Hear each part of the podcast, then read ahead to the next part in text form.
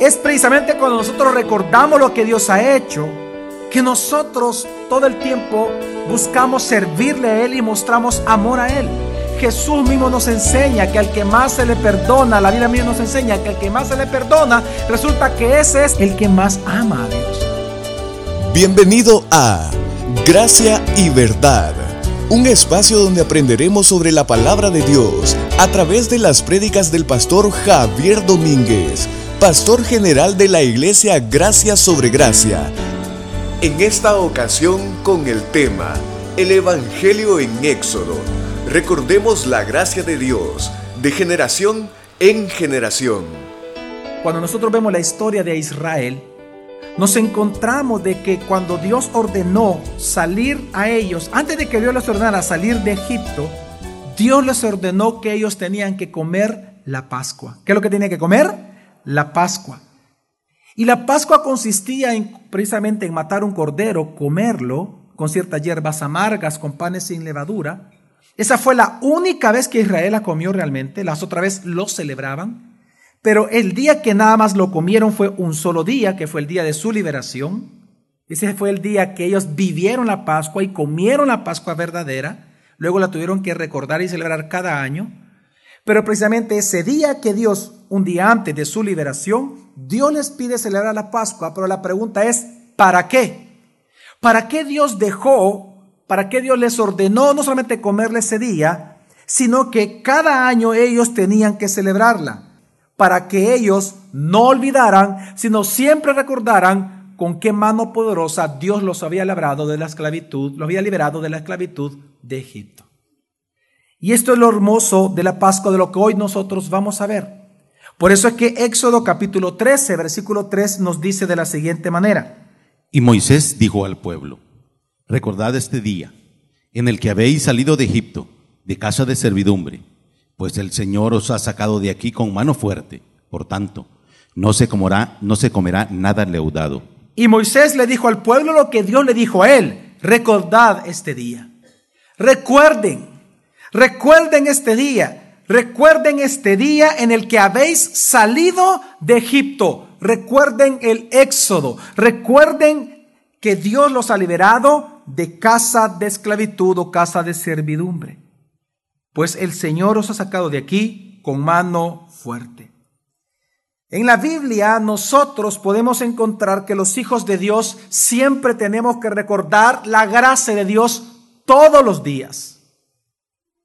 Porque si nosotros no recordamos la gracia de Dios, cómo Dios nos ha tratado a nosotros, cómo Él nos ha librado a nosotros, cómo Él nos ha perdonado nuestros pecados, si nosotros olvidásemos eso, vamos a perder perfectamente el primer amor. Ciertamente, más que perfectamente, ciertamente el primer amor. Es precisamente cuando nosotros recordamos lo que Dios ha hecho, que nosotros todo el tiempo buscamos servirle a Él y mostramos amor a Él. Jesús mismo nos enseña que al que más se le perdona, la Biblia misma nos enseña que al que más se le perdona, resulta que ese es el que más ama a Dios. Si hay un tema que también en la Biblia encontramos en toda la escritura, desde Génesis hasta Apocalipsis, es que tenemos que, nosotros los hijos de Dios, tenemos que recordar la gracia de Dios todo el tiempo. Por ejemplo, cuando las fuerzas del pueblo de Dios estaban agotadas, Nehemías, cuando estaban construyendo, recuerden, los muros de la ciudad, Nehemías le dijo al pueblo que se armaran y él les dijo en Nehemías 4:14 lo siguiente. No temáis ante ellos, acordaos de Adonai, grande y prodigioso, y luchad por vuestros hermanos, por vuestros hijos y vuestras hijas, por vuestras mujeres y por vuestras casas. Nehemías les dijo, no temáis ante ellos, acordaos de Adonai, grande y qué más, y prodigioso. Y acordándote entonces de lo que Dios ha hecho por tu vida, entonces luchad. Luchad por vuestros hermanos, por vuestros hijos, por vuestras hijas, por vuestras mujeres y por vuestras casas. ¿Cómo? Recordando lo que Dios ha hecho en tu vida. A los hijos de Dios, el salmista dice en el Salmo 105, versículo 5, recordad las maravillas que Él hizo de sus prodigios y de los juicios de su boca. Recordad, pueblo, recordad lo que Dios ha hecho por ustedes. A los jóvenes Dios les manda en Eclesiastés capítulo 12, versículo 1, acuérdate de tu Creador en los días de tu juventud, Antes de que vengan los días malos y se acerquen los años en que digas, no tengo en ellos contentamiento. Antes de que vengan las enfermedades y las fuerzas se vayan agotando, antes de que venga esa etapa en tu vida, acuérdate de tu Creador.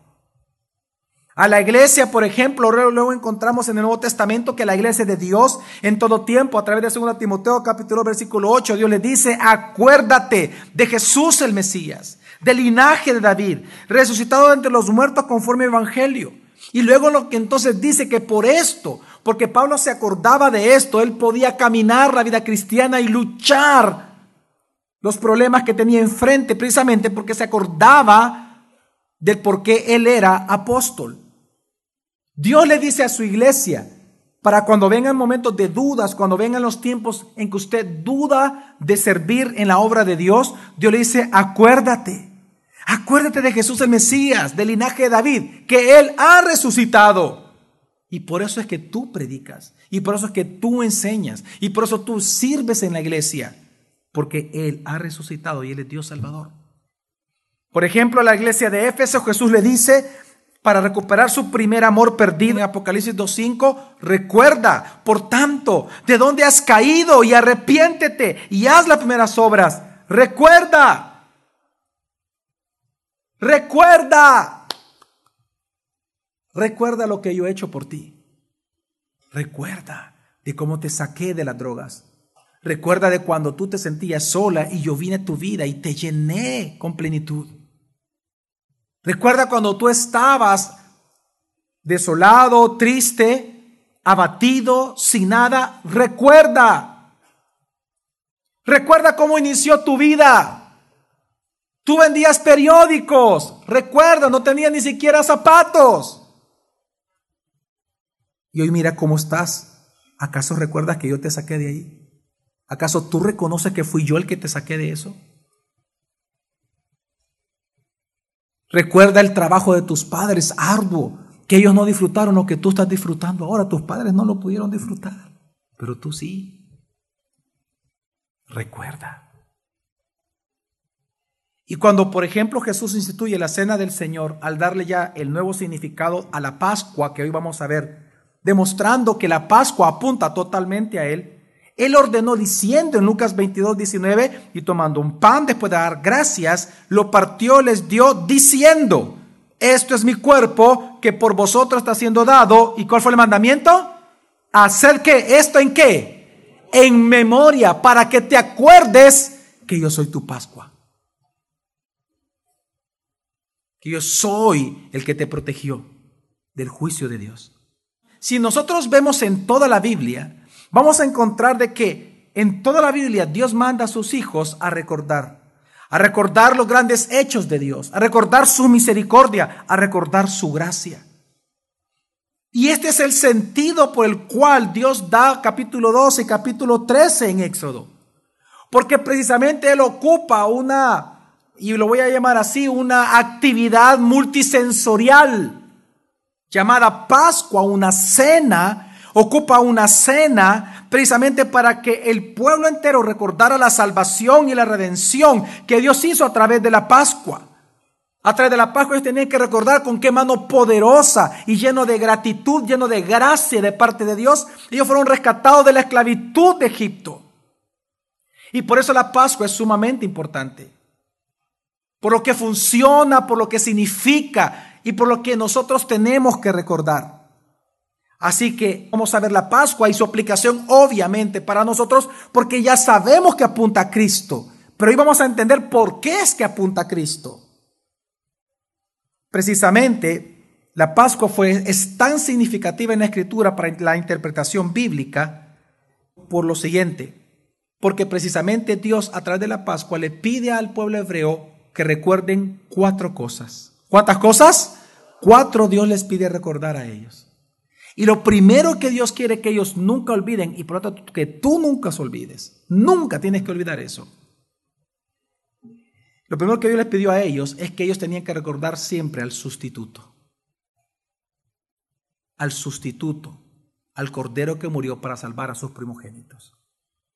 Dice Éxodo capítulo 12, versículo 1 al 2 de la siguiente manera. Habló el Señor a Moisés y a Aarón en la tierra de Egipto, diciendo, Este mes es para vosotros principio de meses, sea este para vosotros el primero de los meses del año. Usted está viendo un hecho histórico. ¿Usted se ha dado cuenta que los judíos tienen su propio calendario? ¿Se han dado cuenta de eso? ¿Sí? Usted está viendo el día en que Dios les cambió el calendario. Esto es un hecho histórico. Cuando ellos estaban en, la esclavitud de Egipto, Dios les dice, antes precisamente de celebrar específicamente, la, de celebrarles el, el, el éxodo, Dios les pide que ellos tenían que comer precisamente un día antes, ellos tenían que comer al cordero. Y Dios les dice, este mes, a partir de este día, es para vosotros principio de qué? De meses. Es decir, aquí Dios cambia por completo el calendario de los hebreos. Su año comenzaría con la Pascua. Ahora, eso es muy significativo. Porque ellos tenían que comenzar entonces cada año recordando al Dios Salvador. Tenían que recordar la redención del gran yo soy. Recordar la redención de Dios, la gracia de Dios. En otras palabras, Dios deja establecido incluso a nivel de calendario que Él siempre tiene que ser el primero y las primicias de su vida, de su año y la parte central de toda su actividad. La razón por la cual Dios cambia el calendario es para demostrarles a ellos y para que ellos tenían que entender que cada vez que ellos comenzaban el nuevo año, ellos tenían que recordar que Dios es preeminente y que ellos tenían que tener su vida centrada precisamente en quién, en Él. Por eso su calendario es teocéntrico. Es un calendario que Dios cambió para que lo recordaran a Él. Dios no lo cambió a favor tuyo, Dios cambió el calendario a favor de quién? De Él. Y esto es significativo, porque al igual ahora con nosotros, aunque Dios ya no nos pide que guardemos las fiestas judías, porque solo eran una sombra, una representación de aquel que habría de venir, el cual se llama Cristo Jesús, Precisamente, pero, pero aunque eso es así, aunque ya no tenemos que celebrar ninguna fiesta nosotros, pero también Dios nos dice a nosotros los hijos de Él que las cosas viejas ya pasaron y aquí todas han sido hechas nuevas, que hemos nacido de nuevo y por lo tanto como hijos de Dios estamos llamados ahora por cuanto tenemos una nueva vida a centrar nuestra vida en Jesús y a someternos a su preeminencia por sobre todas las cosas. Exactamente lo mismo que Dios pidió al pueblo hebreo es lo mismo que encontramos en el Nuevo Testamento. Porque en el Antiguo era una sombra, más ahora es una realidad. Si Cristo te salvó, si Cristo es tu Pascua, si Cristo es el Cordero Pascual, si Cristo es el que es tu Salvador y tu Redentor, entonces centra tu vida en Jesús. Por eso se llama nuevo nacimiento. Centra tu vida en Jesús. Haz de Cristo el todo preeminente sobre tu vida. Es el mismo mensaje. Pero no solamente Dios les dijo eso a los hebreos, sino que también ahora viene el versículo 3 al 5, le dice así Dios a Moisés. Hablad a toda la congregación de Israel diciendo, el día 10 de este mes tome cada uno un cordero, según sus familias paternas, un cordero por hogar. Y si la familia es pequeña para un cordero, entonces él y su vecino más cercano a su casa tomen uno según el número de las personas Dividiréis el cordero según lo que coma cada uno. Vuestro cordero será sin defecto, macho de un año. Lo tomaréis de las ovejas o de las cabras. Ok. Cuando Dios viene y les da estas indicaciones, ¿sabe qué es lo que Dios está diciendo? Ellos tenían que recordar en cada fiesta y en cada Pascua el sustituto. Y por eso es que Dios les pedía que cada vez que celebraran la Pascua, tomaran un macho sin defecto. Y esto es importante, sumamente importante. ¿Por qué? Es decir, sin defecto es sin ninguna mancha. No tenía que estar manchado. Oveja o cabrita, no podía estar manchado. Tenía que ser sin defecto. ¿Por qué? Porque ellos tenían que recordar que por ellos mismos, por ser pecadores, ellos no podían salvarse a sí mismos. Y que Dios tuvo que proveer a alguien perfecto no como ellos imperfectos, sino que Dios provee a un sustituto perfecto, porque Dios es santo y porque Dios es perfecto, Él pide un ser que perfecto, sin mancha alguna, para que entonces Él, muriendo en lugar de los otros, en lugar del primogénito, en este caso, en Éxodo, entonces ellos fueran liberados de la esclavitud de Egipto. En otras palabras, ellos tenían que recordar como nosotros hoy, nuestro estado sin la gracia de Dios. Es que nosotros sin la gracia de Dios somos corruptos. Amén. Somos sin Jesús, sin la gracia de Dios aplicada a nosotros. ¿Cómo somos usted y yo? Corruptos, caídos, muertos en delitos y pecados. Y eso es lo que nosotros no tenemos que olvidar. No tenemos que olvidar lo que en nuestra carne realmente es. No tenemos que olvidar aquello de lo cual Dios nos rescató. Nosotros naturalmente venimos a ser como las ovejas manchadas e imperfectas. Somos indignos. Y por lo tanto nosotros necesitamos de un sustituto que muera en nuestro nombre, que se sacrifique en lugar de nosotros. Porque no hay nada que Dios pueda aceptar porque en nosotros mora el pecado. El sustituto tenía que ser perfecto, sin mancha. Amén. Por eso es que usted y yo jamás pudimos cumplir eso.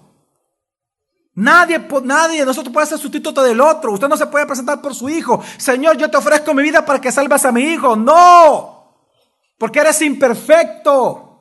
Naturalmente tú naces muerto espiritualmente separado de Dios. No hay quien entienda, no hay quien busque a Dios. Aún nos hicimos inútiles. Y es lo que ellos tenían que recordar.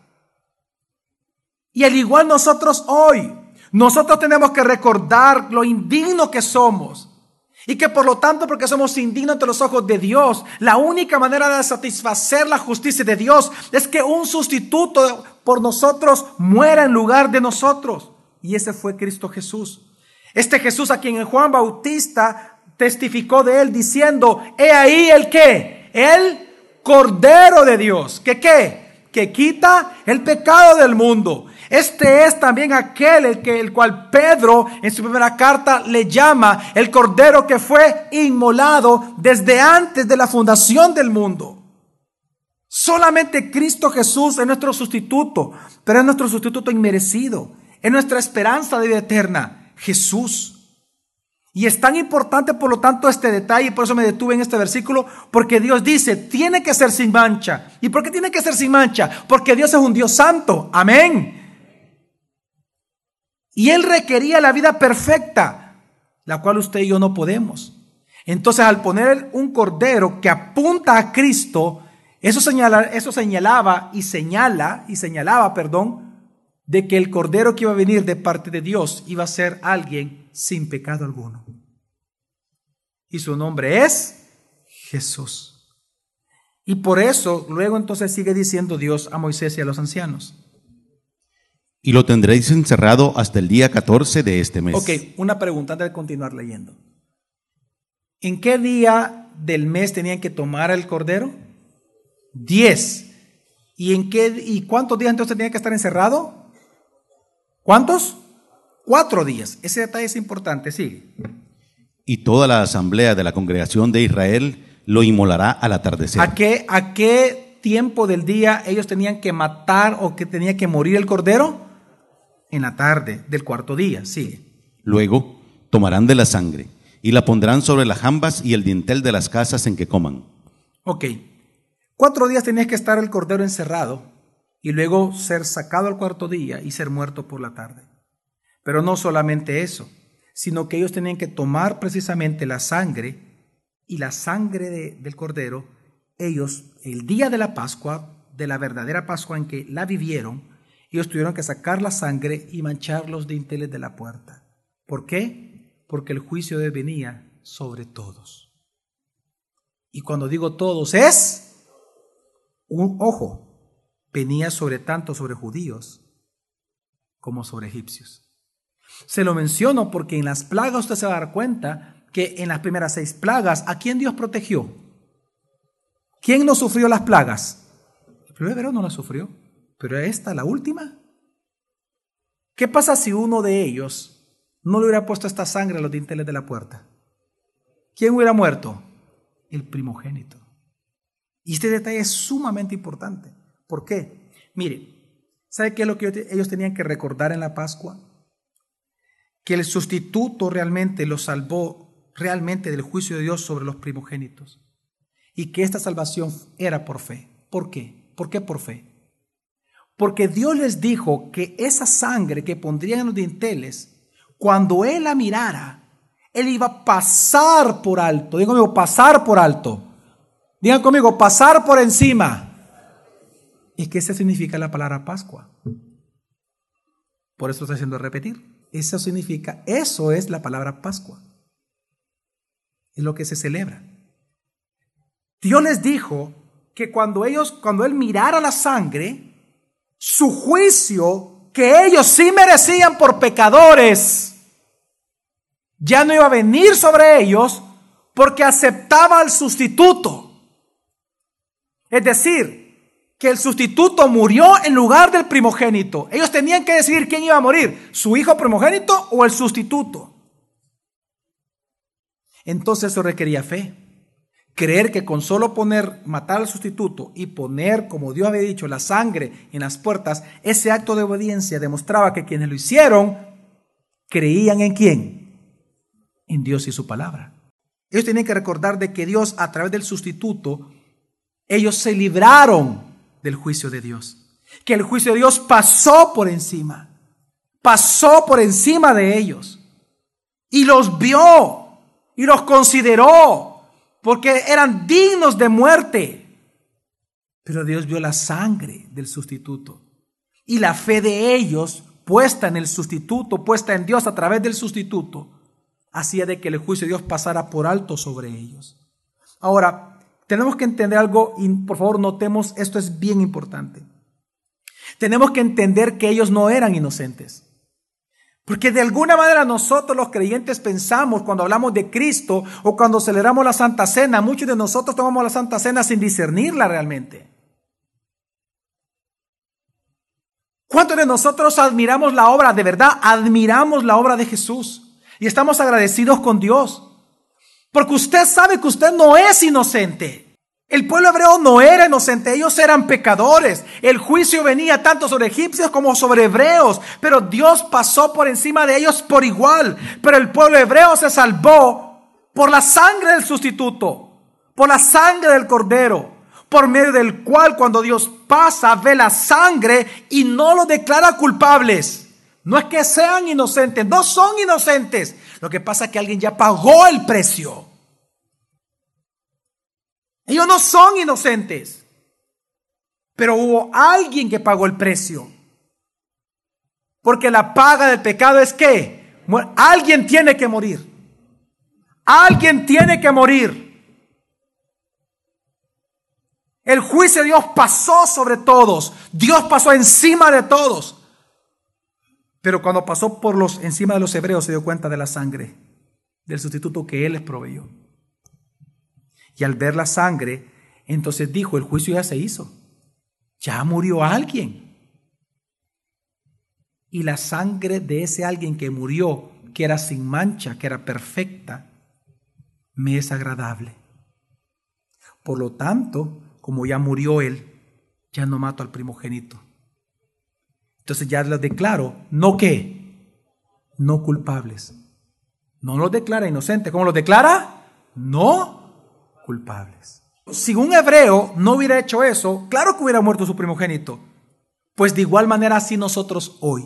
Si algo nosotros debemos de recordar cada día, literalmente cada día, es que cada uno de nosotros, si hoy está aquí y si nosotros tenemos vida eterna, no es porque nosotros somos inocentes. Dios no te eligió para salvación porque vio algo bueno en ti. No es porque tú hiciste una buena obra. No es porque le diste una limosna a alguien que encontraste en la calle. No, tú no tú fuiste salvado por eso. Tú fuiste salvado por gracia. Pero fuiste salvado porque hubo alguien que murió en lugar tuyo. Claro que sí hubo juicio. Hubo un juicio sobre tu vida y Dios te declaró culpable y dijo, tienes que morir. Pero Dios en su misericordia me escogió para salvación y por lo tanto, Él mismo encarnando en la tierra, Él se ofrece como mi sustituto. Y aquel que no merece, y aquel que es, es libre de pecado y sin mancha, el que no es culpable de pecado, muere por el culpable y murió por mí. Pero no es que Dios no hizo juicio. Claro, yo merecía morir. Pero ¿sobre quién derramó su ira Dios? Sobre el sustituto. Sobre aquel que me representó en la cruz. Sobre él recayó, él sufrió, él rechinó los dientes que yo tenía que rechinar por toda mi eternidad del infierno. Él lo hizo, él fue el que sufrió. Él recibió la ira de Dios. Dios hizo juicio sobre mi vida.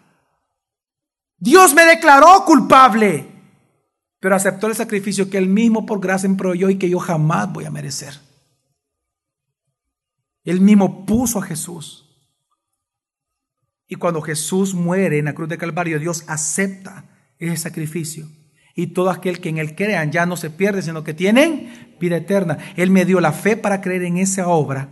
Creí en esa obra. Y la justicia que Dios derramó en él, ahora me es imputada a mí. Por lo tanto, aunque yo fui culpable de mis pecados, ahora Dios me declara por la sangre derramada en la cruz. Dios me declara no culpable. Porque cuando su juicio pasó, él no me miró a mí.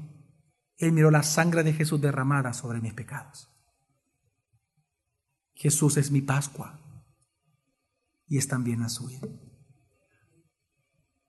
Si hay algo que Dios pide que nunca olvidemos es eso. Usted cada día merece la muerte. Cada día usted la mereciera. Cada día usted merecería la muerte eterna, porque cada día usted peca. Pero cuando pasa el juicio de Dios, cuando Dios lo ve a usted, Dios no ve sus pecados. ¿Sabe qué es lo que Dios ve? La sangre. Eso tiene un nombre. Se llama expiación. Cuando la sangre es derramada en el propiciatorio y Dios ya no ve el pecado del pueblo, sino que ve la sangre de aquel sacrificio, del sustituto, pero un sustituto perfecto sin mancha. En Cristo usted fue declarado culpable. ¿Sabe cómo sabemos que usted fue declarado culpable?